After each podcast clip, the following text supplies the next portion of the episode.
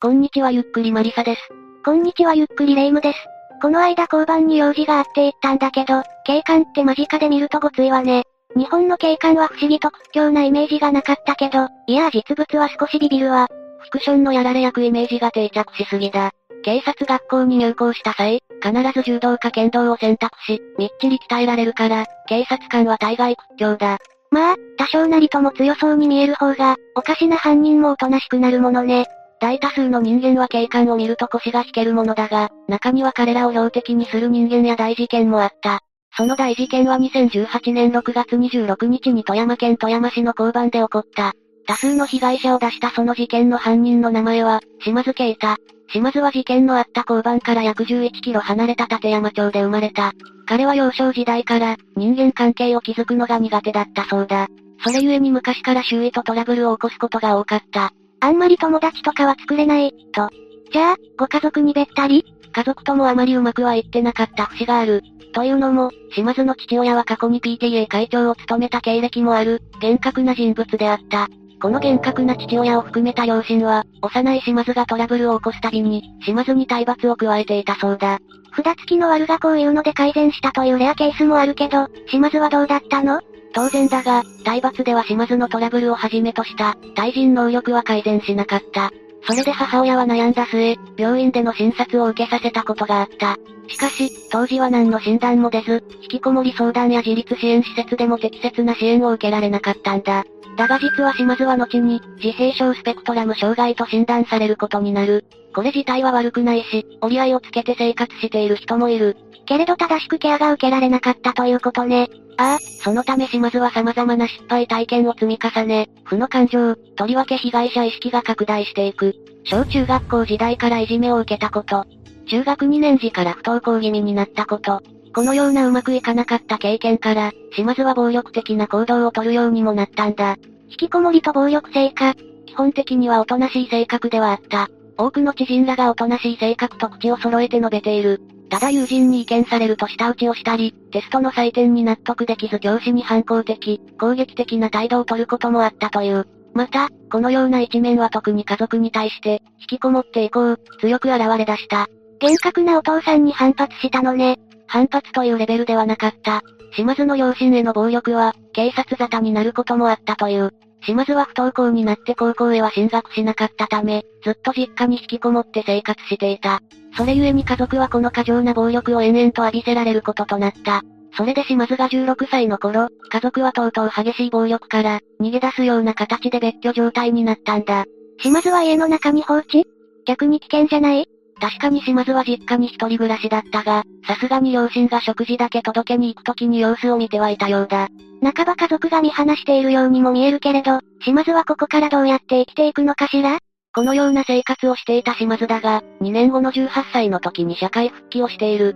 きっかけは、引きこもり生活中の17歳の時、偶然見た自衛官募集の広告に興味を示したことだ。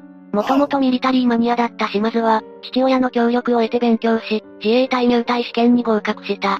それで18歳の2015年3月に陸上自衛隊に入隊したんだ。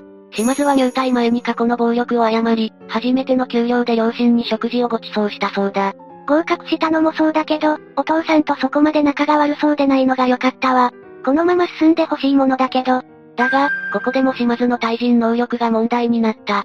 島津は金沢市にある、金沢駐屯地の部隊に配属されることになったんだが、ここでも同僚と口論や殴り合いの喧嘩を起こしてしまう。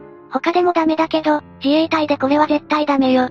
ああ、このトラブルの結果、島津は半ば除隊という形で退職することになる。それからは即応予備自衛官という、自衛隊退職者の志願者からなる、予備自衛官としてのみ席を置いている。やっぱり辞めることになったか。でもここからどうするの？再び実家に戻って引きこもり生活を送った。だが一度社会復帰した経験からか、また2018年4月から、短期契約でファストフード店で働き始めている。この時は富山県の立山町の実家で両親と3人で暮らしていたそうだ。暴力性はどうなってるの？さすがに反省した感じ？周辺住民の島津の印象はおとなしい、挨拶をすると会釈をするといったもので、特段おかしい人物だとは思われていなかった。よかった。だが、それは外面だけで島津の鬱屈はたまりに溜まっていた。島津はこの時の感情を後にこう語っている。人間関係をうまくできなくて、集団の中に居づらくなって、自分を見れない社会に失望して、自分から距離を置いて、同じような失敗を繰り返す自分に失望して、この先何十年も生き続けなければいけない、という自分の展望のなさ。成功体験を求めても叶うことはない。自分への嫌悪感や拒絶されたりすると、当然怒りや敵意が湧いてくる。自分を受け入れられない社会に、もう付き合っていられなくなった。自分の力を試したくて自分を下げすんだ連中に、最後に勝ちたいと考えた。え？ちょっと？島津はいわゆる無敵の人という心境だった。それで自身の鬱屈をぶつけようと選んだ相手というのが、強い武器を持ち、社会の秩序を守っている警察官だった。一度そう決めると島津は淡々と準備を始める。武器の用意はもちろん、標的とする場所の下見も入念に行う。警官は島津に何もしてないじゃないの。そして2018年6月26日に島津は動き出した。まず昼12時半頃、勤めていたファストフード店で勤務中にトラブルを起こした。これも計画？いや、犯行を決意したがゆえに、タガが外れたのだろう。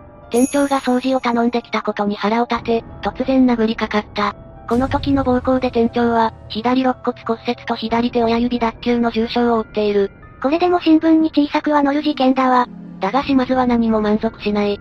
島津はユニフォームのポロシャツをその場に脱ぎ捨てて、13時過ぎには私物の黒いリュックを持って店を出て行った。そしてその後の14時過ぎ頃、島津は富山県警察の奥田交番へと向かう。下見した通り、島津は裏口をノックして勤務中の警察官、稲泉健一さんに鍵を開けさせて侵入。交番の裏口ってそんな簡単に入れるの？稲泉さんと島津との間には面識もあったようだ。だが、そのことは島津の計画を中止させる要素になり得なかった。島津はいきなり稲泉さんを刃物で刺す。それも一度や二度ではなく、必要な攻撃だった。本当に宣言通り警官を襲ったわ。島津の犯行はむしろここからだった。島津は稲泉さんを殺害後に、その拳銃を奪ったんだ。島津は奪った拳銃を体操気に入ったようで、構えながら、まるで戦地の敵施設内を索敵するように数分間滞在したという。のんきすぎる。でも、今のうちに通報して逮捕できるわ。ああ、事件発生時、交番内には警察 OB の相談員が詰めていた。その相談員は交番前の美容室へと駆け込み、110番通報。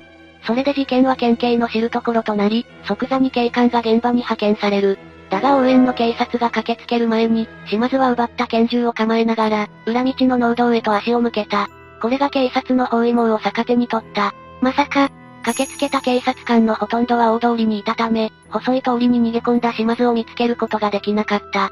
またこの時、島津は歩幅前進をしながら慎重に進んでいたようだ。でも一体どこに行くの？また別の交番島津の次の目的地は、交番から直線距離80メートルほどの小学校だ。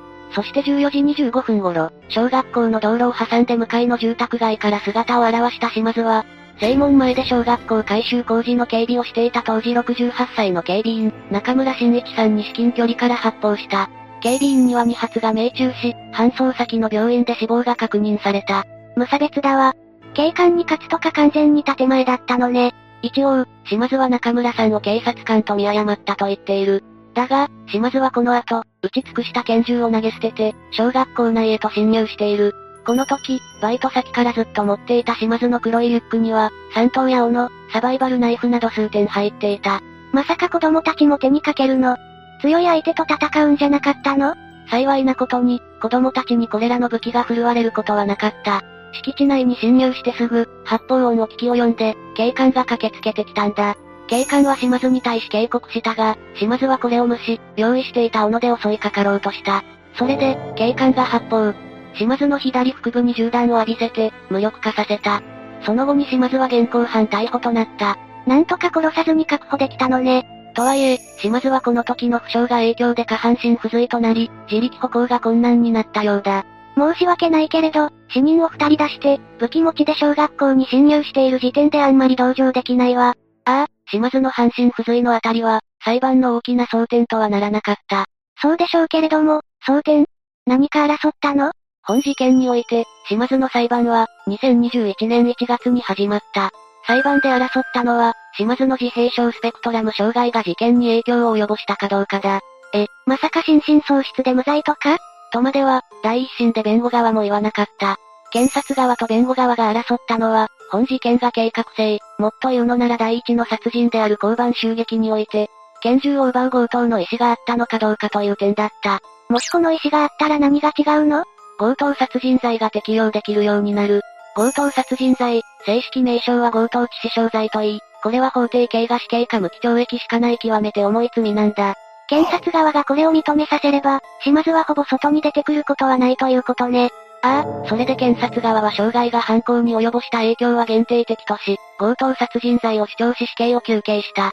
一方の弁護側は、計画性はなく殺人と窃盗罪に当たるとして、無期懲役刑が相当だと主張した。殺した後に目について盗んだのか、殺して奪うことを鼻から計画していたのかということ？うーん、裁判所はどう判断したの？富山地方裁判所は、本事件において強盗殺人罪の成立を認めなかった。それゆえに島津に無期懲役の判決を下した。島津は極刑から逃れたのね。そうなんだが、島津はこの判決を不服とし、有期刑を望んで自ら控訴している。当然、検察側もこの判決を不服として控訴し、第二審に持ち越された。続く控訴審は2022年1月に始まり、検察側は改めて死刑を求刑。一方の弁護側も障害による、心神耗弱状態などを理由とし、今度は無期懲役よりも、さらに減刑した有期懲役を求めた。現実問題、心神喪失が通ったらあり得るのよね。それで判決は ?2022 年3月、高裁は、一審判決には明らかな事実誤認がある。として富山地裁の無期懲役判決を破棄した。これは、島津が命が尽きるまで警察官と戦い続けると考え、そのために拳銃を奪おうとしていた。という強盗殺人罪の可能性を否定すべきでないとしたんだ。それで、強盗殺人罪の成立を前提にして、裁判員裁判をやり直すことを命じる判決を下したんだ。弁護側が狙った有期刑は、むしろ遠のいた形になったのね。あと、刑事罰以外にも、賠償の判決も出ているんだ。これは二人目の被害者である中村さんの奥さんに対して、島津が約2600万円の賠償をするように命じられている。一旦事件としては異常だ。島津は下半身不随になって、何か心境に変化はあったの？というか反省はあったの？今現在、一切謝罪の言葉はない。島津曰く、唯一の反省というものがあるとしたら、警官と警備員を間違えたことだそうだ。もはや彼の心を変えるのは難しいかもしれない。もうどうしようもないわね。最後になりますが被害に遭われた方に哀悼の意を表します。最後までご視聴ありがとうございました。